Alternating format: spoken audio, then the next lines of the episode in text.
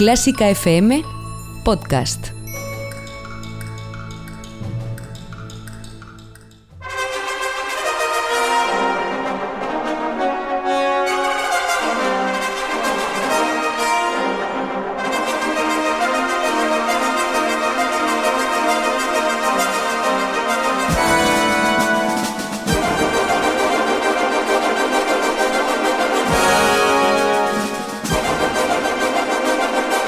Actualidad de la mejor música en el ático. Con Mario Mora y Ana Laura Iglesias. En Clásica FM. Saludos a todos, abrimos las puertas del ático, el espacio de actualidad musical de Clásica FM, con estas noticias que solo te cuenta este espacio y sobre las que seguimos debatiendo también siempre en redes sociales. Noticias que te contamos gracias también en parte a esos que sois mecenas de Clásica FM y que ayudáis altruistamente a este proyecto, haciendo posible que estemos aquí con esa ayuda de 5 euros mensuales. Hoy lunes 10 de febrero comenzamos la semana en el ático, pues haciendo algo para lo que hemos esperado mucho tiempo este año y es comentar las estadísticas de los conciertos de música clásica en 2019. Ana Laura Iglesias, ¿qué tal? ¿Qué tal Mario? ¿Cómo estamos? Pues solemos hacer este tipo de programas al comienzo de cada año, pero es verdad que este año la actualidad pues, nos ha retrasado más de un mes para, hacerlo. Pues sí, nos hemos retrasado, pero desde luego que no podía faltar. Como cada año, la plataforma Backtrack realiza un análisis pormenorizado de los números más interesantes de la música clásica en el año anterior y vamos a conocer, por ejemplo, cuáles han sido las obras o los compositores más interpretados, quiénes son los músicos más activos o los cantantes que han participado en más producciones de ópera e incluso curiosidades como en qué país es el que se hace más música antigua. Bueno, pues vamos a analizar enseguida estos datos porque no dejan de ser interesantes, ayudan también a entender mejor cómo se mueve, cómo funciona el mundo de la música clásica en todo el mundo. Y por fin podemos comentar esto porque, como decía Ana, no ha habido, mm, eh, digamos, una semana anterior en la que la actualidad nos haya dado un respiro. Esta semana sí que ha sido más tranquila, quizá lo más comentado en el mundo de la música clásica ha sido ese vídeo de Jaime Altozano, con por cierto ya un millón de visualizaciones, ahí es nada, que hacía creer al espectador que la teoría de que Mozart nunca utilizaba en sus obras el si bemol 3, un poco a lo Jordi Évole con aquel documental falso sobre el 23F, y que va generando teorías cada vez menos realistas sobre cómo Mozart evitaba tocar esa nota. Más allá de cuestionar si realmente no es un tema excesivamente musicológico para un canal de divulgación musical, hoy no opino, hoy solo pregunto, ¿lo has visto? ¿Te gustó? Y sobre todo si no eres músico, ¿te parece interesante o atractivo? No hay duda eh, que entre los músicos sí que ha generado todo un debate, no ya tanto acerca del contenido, sino acerca del continente, pero hasta los más reacios al contenido de Altozano le han felicitado por este trabajo. Había un trasfondo interesante, cómo nos quedamos muchas veces con lo primero que vemos sin cuestionarnos nada más, como pasó a menor escala, por ejemplo, la semana pasada con el artículo de opinión de Clásica FM, el titular, capcioso, lo reconozco, Rosalía la Montserrat Caballé del siglo XXI, provocó pues descalificaciones por parte de aquellos que no traspasaron la barrera del clic y no pudieron descubrir que este titular no escondía más que un baño de sarcasmo. Opina. Todo lo que el mundo sabe, pero nadie dice sobre la música clásica. Y es verdad que en este siglo XXI, Ana, yo creo que nos quedamos demasiado en la superficie con, con, todo lo que vemos, ¿no? Y tanto, si nos quedamos en el titular del artículo, pues no entiendo por qué podemos opinar del contenido sin haberlo leído. Bueno, pues ha ocurrido, luego lo, lo repasaremos también en redes sociales. Primero, enseguida, vamos con esas estadísticas de Backtrack sobre conciertos de música clásica en todo el mundo en el año 2019. Aquí comienza el magazine informativo de Clásica FM.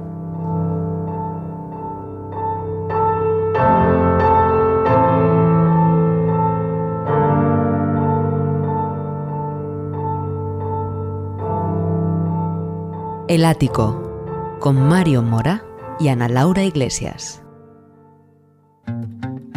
El próximo anuncio publicitario contiene ventajas y descuentos para los mecenas de Clásica FM. Ven a disfrutar con Ibermúsica de la Orquesta Sinfónica de Bamberg. Su director titular, Jakub Krusa, y la gran chelista Sol Gaveta como solista interpretan el concierto de Elgar. el próximo jueves 13 de febrero a las 7 y media de la tarde en el Auditorio Nacional de Música de Madrid. Más información en el 914260397 y en ibermúsica.es.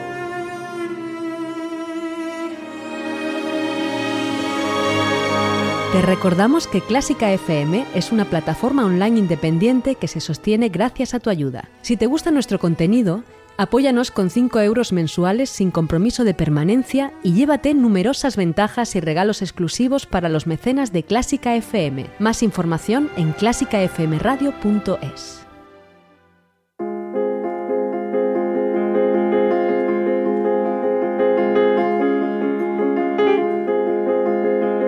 El Ático, con Mario Mora y Ana Laura Iglesias. Bueno, pues vamos con esos números que hemos esperado hasta el 10 de febrero para contártelos, pero hoy es el día de conocer, de analizar los datos de Backtrack sobre los conciertos de música clásica en 2019. Esto es algo que llevamos haciendo yo creo que desde, desde los comienzos de Clásica FM, lo hecho, lo habremos hecho ya por cuarta vez. Y lo que hacemos es comentar las estadísticas que Backtrack analiza con los conciertos que contiene en la web. Dirás, ah, pero eso no es... Bueno, pues son bastantes. Fíjate que en 2019 Backtrack, eh, digamos que contuvo en su web y pudo analizar 34.648 eventos, de los cuales más de 20.000 conciertos, más de, más de 10.000 óperas y más de 4.000 espectáculos de danza. Con estos números, como cada año, hace sus estadísticas que, como digo, no son 100% fiables porque faltarán conciertos, pues seguramente de tu pueblo, el de la banda a lo mejor no lo han metido, o el de la orquesta de eh, Albacete tampoco. Pero eh, más o menos están muchos, o casi la mayoría de los conciertos que se hacen en todo el mundo. Así que vamos a empezar, Ana, analizando estos datos porque son curiosos y nos ayudan también a entender eso, qué ha pasado en los conciertos de música clásica en 2019. Vamos a empezar por cuáles son el top 10, cuál es ese top 10 de compositores más interpretados, que vamos a hacerlo pues del 10 al 1. Vamos a empezar con el compositor número 10 en esta lista de compositores más interpretados durante 2019 y el número 10 es para Felix Mendelssohn. El 9 sería Chopin, el 8 Haydn, el 7 Schumann, el 6 Tchaikovsky, el 5 Schubert, el 4 Brahms y ahora entramos en el podio. El tercer puesto es para Johann Sebastian Bach, el segundo para Mozart y el primero para Beethoven. Bueno, es que son es la trinidad de la música clásica, Bach, Mozart, Beethoven. Que da igual que sea el aniversario de Beethoven o que no. Si se toca Beethoven en el número uno, pase lo que La curiosidad es que no lo ha sido, no lo era todavía y ya Beethoven, fíjate, vamos, estoy deseando ver los datos de 2020. Pues no serán muy distintos. Beethoven va a arrasar, se puede tener el podium. Ya verás, porque luego vamos a hablar de obras más interpretadas. En 2020 va a ser curioso ese dato, porque igual las 10 son de Beethoven. Sí, yo creo que va a, topar, va a copar el número 1, 2 y el 3. Bueno, siempre hay, eh, cada año, esto siempre es interesante de ver, cambios en el ranking de compositores más interpretados por los aniversarios. En este caso, pues teníamos dos muy importantes, Ana. Pues sí, en esos cambios por aniversarios destacan, por ejemplo, el de Berlioz, que pasa del puesto 41 al puesto 31, o el de Clara Schumann, que mm. pasó del puesto 94 al 44.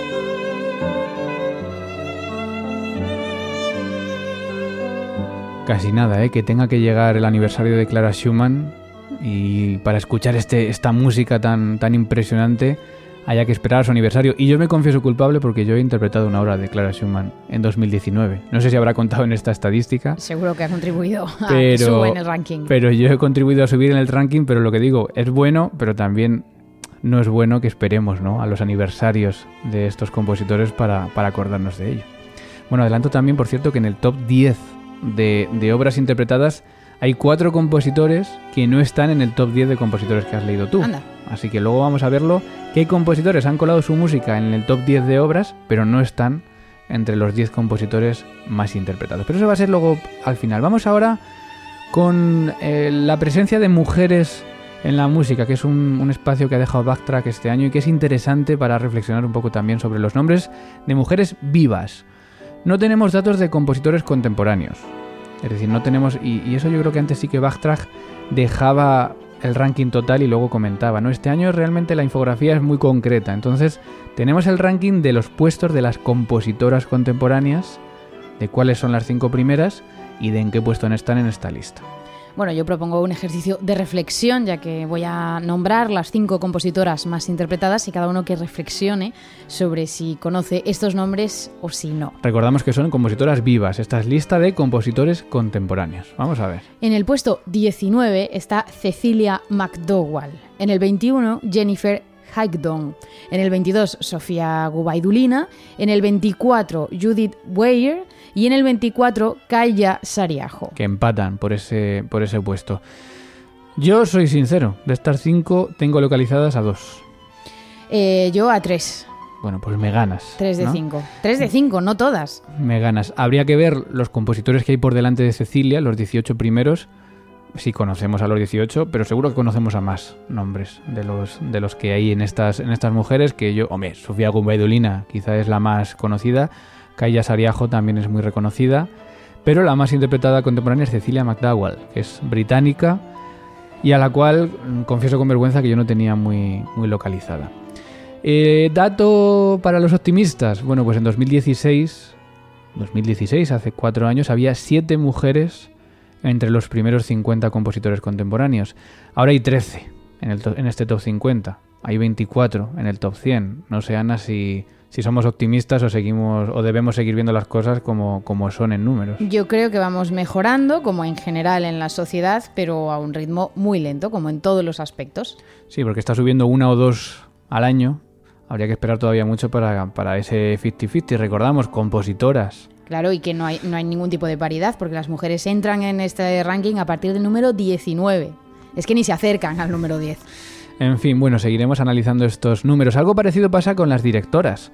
Y vamos ahora a leer, si quieres, eh, haciendo la misma reflexión, ese top 5 de directoras de orquesta más activas en 2019. Pues sí, está en el puesto número 21 Susana Malki, también en el 21 Joan Faleta, en el 25 Mirga Grachinte Taila, en el 28 Mary Olsop y en el 37 Natalie Stutman. Y yo Mm, avergonzado digo lo mismo, solo tengo localizados dos nombres de estos.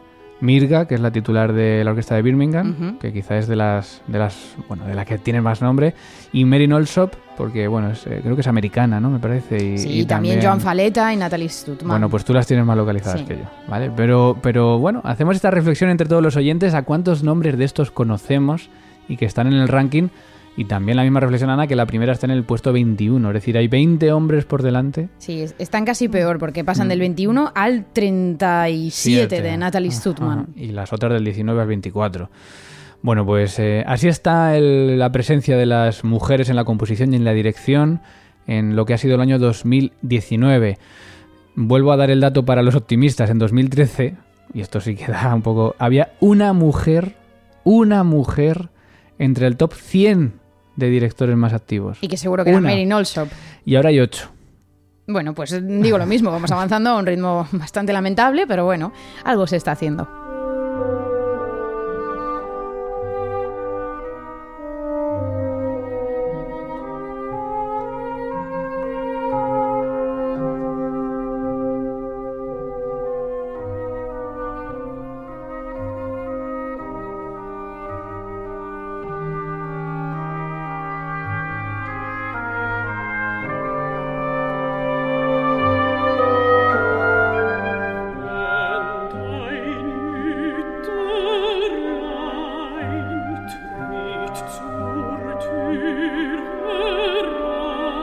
Bueno, estamos escuchando precisamente a Susana Malki dirigiendo estos Kindertotenlieder de Mahler, en concreto el número 3, con la Orquesta Sinfónica de Gothenburg.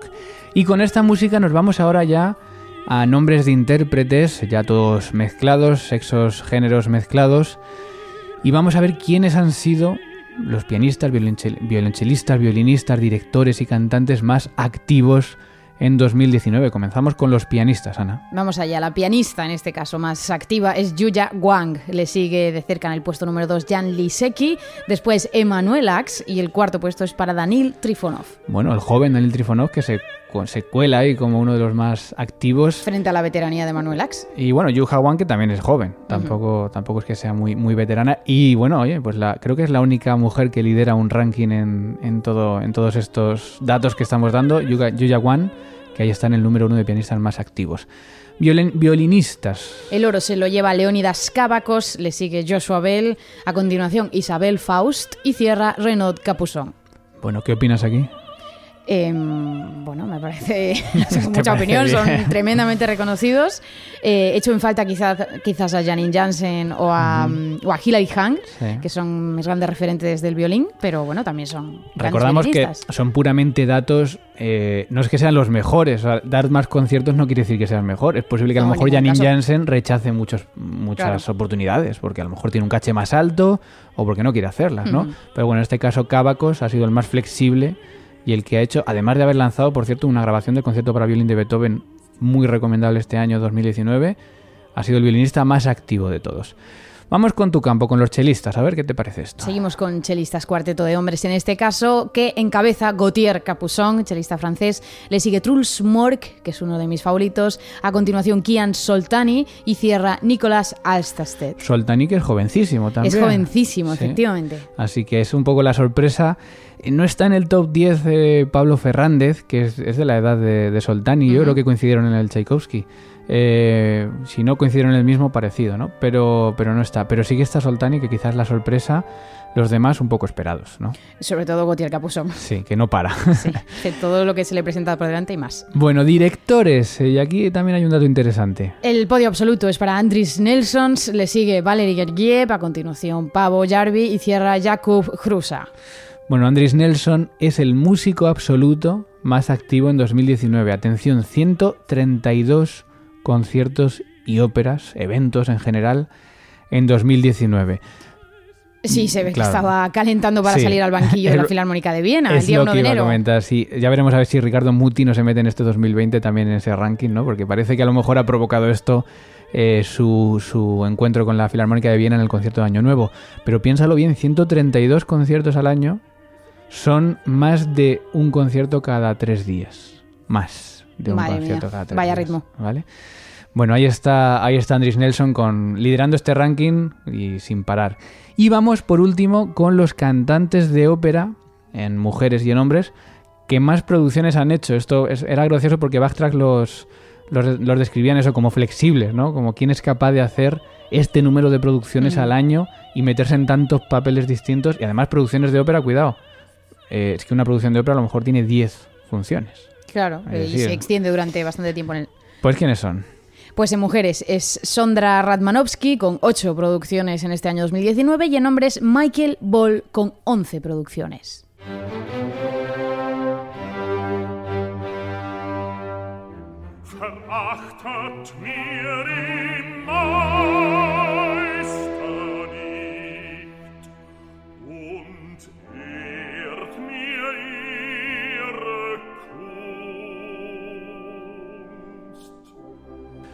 No sé si será Michael o Michael, es, eh, es alemán, este, este músico, es barítono y ha sido el, digamos, el hombre que más producciones de ópera, en concreto 11, es decir, puede haber hecho perfectamente pues 100 funciones, 90 funciones, en, en 11 papeles distintos en este año 2019, también impresionante. Y bueno, vamos ya con el ranking final para acabar estos datos curiosos de Backtrack. Y es ese top 10 de las obras más interpretadas. Vamos a ver cuáles han sido esas músicas que más han sonado en el año 2019. Y por lo que veo así a ojo, son todo hits. Empezamos con el puesto número 10, Félix Mendelssohn y su concierto para violín. A continuación, el número 9 es para la Sinfonía Fantástica de Berlioz. A continuación, puesto número 8 es para la Segunda Sinfonía de Brahms, igual que el puesto 7, que también es para Brahms y su primera sinfonía. El puesto 6 es para los cuadros de una exposición de Mussorgsky. A continuación, el puesto número 5 es para El Mesías de Händel. Y el cuarto puesto es para las cuatro estaciones de Vivaldi. Y vamos allá, vamos con ese podium de obras más interpretadas. En el puesto número 3, la Sinfonía número 5 de Tchaikovsky.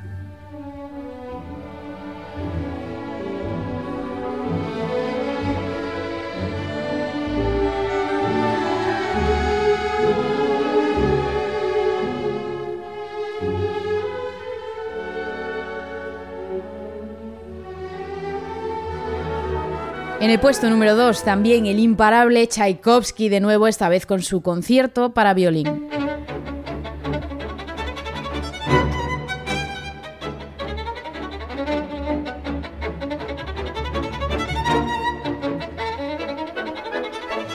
Y en el número uno, el Kaiser, el rey de reyes, el que arrasa, aún sin ser todavía su aniversario, la obra más interpretada en 2019 ha sido la Sinfonía número 3, Heroica, de Beethoven.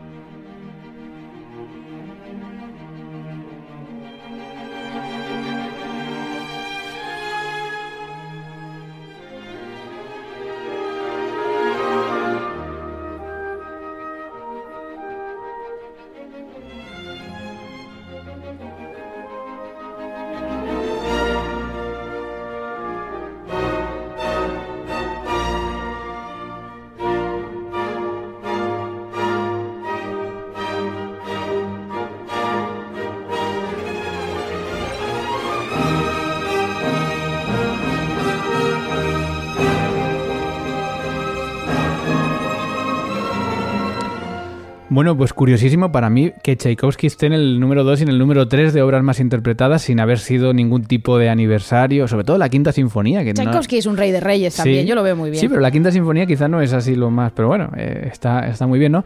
Y también curioso que sea la heroica y no la quinta o la sexta. Y no la quinta o la novena. O la novena, ¿no? Que sea la heroica de Beethoven, la obra más interpretada en 2019. Bueno, habrá que pensar por qué. Podemos hacer una porra para el año que viene. Yo digo que va a copar del 1 al 5 Beethoven. Yo estoy segurísimo. Y, casi acierto con las obras estoy que van segurísimo de que también, estoy segurísimo de que también. Bueno, pues datos interesantes para conocer este mundo de la música clásica. Recordamos a Andris Nelson, casualidad de ser el director del concierto de Año Nuevo, ha sido el músico más activo en 2019 y a mí en este top 10 pues me llama quizá la atención la segunda de Brahms como la octava obra más interpretada, porque tampoco es una sinfonía hit. Es raro. sí. Eh, y cuadros de una exposición que se ha metido en el número 6, bueno, pues eh, mm, ahí sí, es una obra peculiar y de un autor muy poco conocido. Quizá juega, quizá juega con la dualidad de estar interpretada en conciertos de piano y en conciertos de orquesta. Puede ser que esté puntuando doble. Está puntuando doble también. Bueno, pues hasta aquí estos datos eh, de Backtrack, gracias a esta plataforma que podemos conocer cada año y que nos ayudan a entender mejor cómo funciona la música clásica en los conciertos en directo.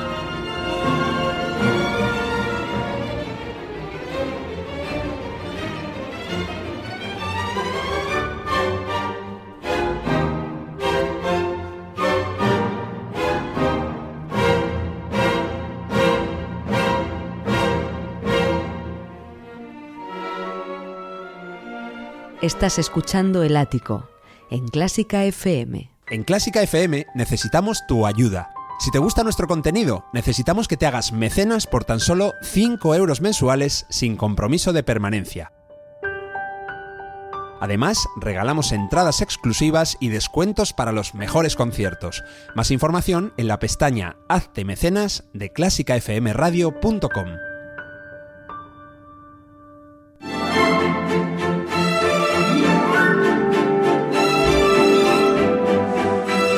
Nos metemos ahora en terreno de redes sociales. Vamos a ver qué han dicho esta semana los oyentes. Estamos en Twitter, en arroba clásica FM Radio, donde puedes seguirnos como así lo hacen 10.634 personas. María José Suárez, arroba María Baja Suárez, nos decía, así, con la mano abierta, zas, lean, lean esto de Piano Mora. Rosalía, la Montserrat Caballé del siglo XXI de Clásica FM Radio. También Cantoría, arroba Cantoría Music, nos decía, nos ha encantado charlar sobre el Renacimiento con Iribarren Carlo Y Piano Mora en Clásica FM Radio. Estamos también en, Instagram, donde nuestra cuenta es arroba Clásica FM Radio, donde somos una comunidad de 1565 amigos y amigas. Y también puedes seguirnos y comentar nuestras publicaciones en facebook.com barra Clásica FM Radio, donde somos una comunidad de 5162 amigos. Mucho movimiento hemos tenido con el artículo de opinión Rosalía La Montserrat Caballé del siglo XXI. Entre algunos comentarios también eh, nos decían, por ejemplo, Hernán Milla nos decía, el país aún no ha publicado fe de errores, el presidente tampoco, RTV al menos sí lo ha hecho. También Jesús M. de Valenciano decía, pues eso, que sin comentarios. Y también Isabel Roch nos decía, muy bueno y muy triste.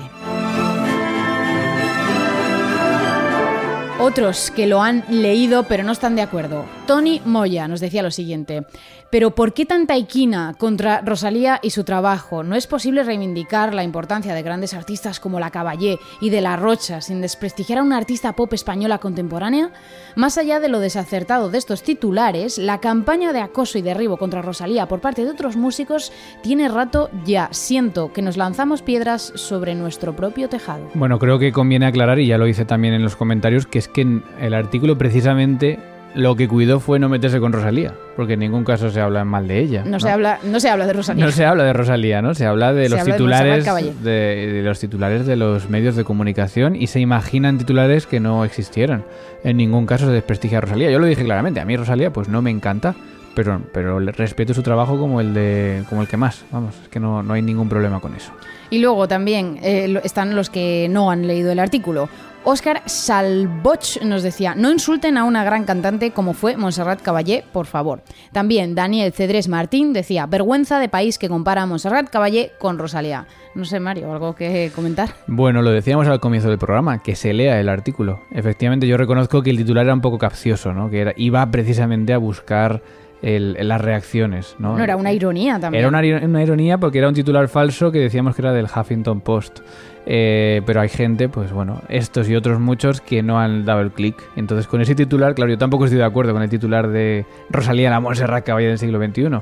Pero bueno, hay que, hay que darle al clic, hay que leer las cosas antes de comentarlas. Si también quieres ponerte con nosotros en contacto directamente, nos puedes escribir, por supuesto, a contacto arroba clásicafmradio.com o puedes enviarnos una nota de voz, por supuesto, gratuita a nuestro número de WhatsApp con el prefijo 0034 si vives fuera de España eh, y en el número 722-254-197. Bueno, pues gracias a todos por participar y por difundir, por hacer de embajadores de Clásica FM, bien sea en las redes sociales, también a través de iVoox. Ya sabes que en esta plataforma puedes comentar o darle a me gusta a todos los audios, a todos los podcasts que tienen en el reproductor. Si nos escuchas dentro de la plataforma, pues ese pulgar hacia arriba o el corazón. Y lo han hecho, esos comentarios, esos corazones, pues esta semana gente como Manuel Vargas, Johan Johansson, José Flores, Horacio Peña, Beatriz Amorós, Rodrigo García Ría, Rodrigo Varas, Betty Luz, Chapete, Virginia Olanga, Paco Granados, Dogba y todos los anónimos, lo cual os agradecemos enormemente porque nos ayudáis a tener más visibilidad, ya que cada vez más gente conozca Clásica FM. Y hoy cumpleaños...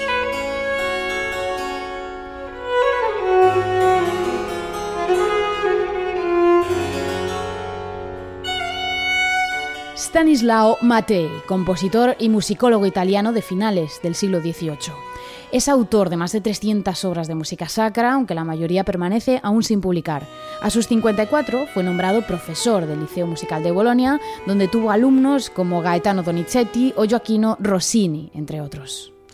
Pues vamos a escuchar una de sus únicas obras grabadas, su largo para celebrar el 270 aniversario de Stanislao Matei.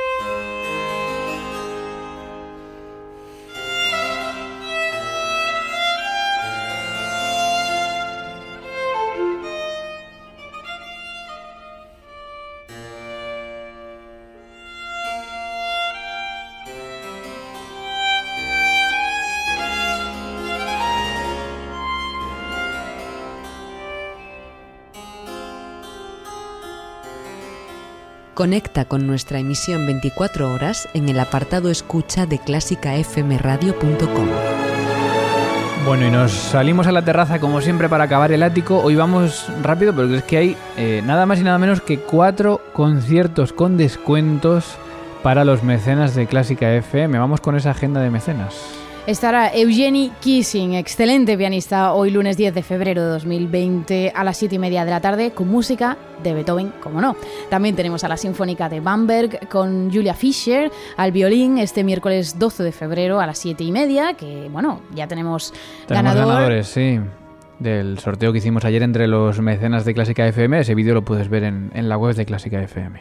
Kissing se va a Barcelona dentro del ciclo Barcelona Classics este jueves, día 13. Y también tenemos a Sol Gaveta con la Sinfónica de Bamberg y Jakub Grusa a la batuta. Y esto ocurrirá este jueves 13 de febrero a las 7 y media de la tarde en el pues Auditorio Nacional de Música de Madrid. Oyentes que estéis cerca de Madrid y Barcelona eh, y que podáis eh, disfrutar de estas entradas, si sois mecenas, sabéis que tenéis descuentos, además de regalos que hemos hecho ya en las redes sociales entre todos vosotros. Había alguno que se quejaba, oye, es que yo vivo en Huesca y aquí o en Teruel y aquí no hacéis nada. Más quisiéramos, ¿no? Pero son acuerdos que tenemos con instituciones, de momento Ibermúsica, Barcelona Classics, eh, nos ayudan enormemente y ojalá... Llegamos hasta donde podemos, ojalá podamos ampliar a más ciudades. La idea es ampliarlo y estamos trabajando y hablando con instituciones para que cada vez sean en más ciudades, incluso, ¿por qué no?, fuera de España, porque sabemos que hay muchos también por México, por Chile, ojalá por allí también podamos tener estos, estos acuerdos. Y como siempre, si no eres mecenas o no puedes ir a estos conciertos, eh, bueno, pues tenemos también nuestros podcasts, uno cada día para ti. Esta semana, el martes, vamos a tener Hoy Toca, el miércoles Clásica 2.0, todas las versiones de la clásica que vuelven. El jueves vuelve el jazz con el jazz hemos topado y cerramos semana el viernes con fila 1. Pues gracias, Ana. Gracias. Y te damos dos semanas porque la semana que viene no vienes tú, viene Carlos Iribarren, vamos con ese Cuéntame una música. Y hasta aquí el ático 230. Se despide quien te habla, Mario Mora. Feliz semana, adiós.